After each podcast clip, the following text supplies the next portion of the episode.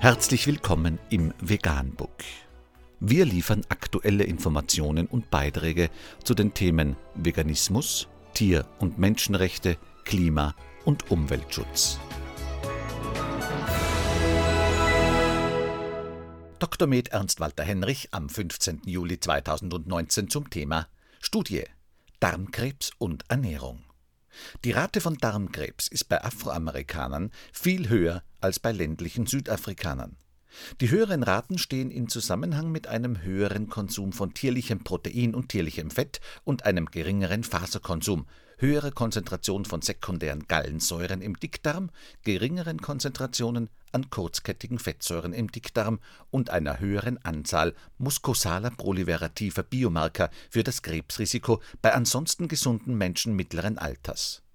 Weiter wurde die Rolle von Fett und Ballaststoffen in diesem Zusammenhang untersucht. Es wurde ein zweiwöchiger Lebensmittelaustausch bei Probanden derselben Bevölkerungsgruppe durchgeführt. Die Afroamerikaner erhielten unter strenger Aufsicht eine ballaststoffreiche, fettarme Ernährung nach afrikanischer Art und die ländlichen Afrikaner eine fettreiche, ballaststoffarme Ernährung nach westlicher Art.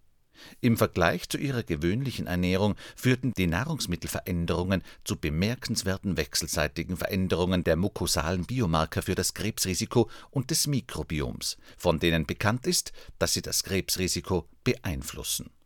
Vegan, die gesündeste Ernährung und ihre Auswirkungen auf Klima und Umwelt, Tier- und Menschenrechte. Mehr unter www.provegan.info.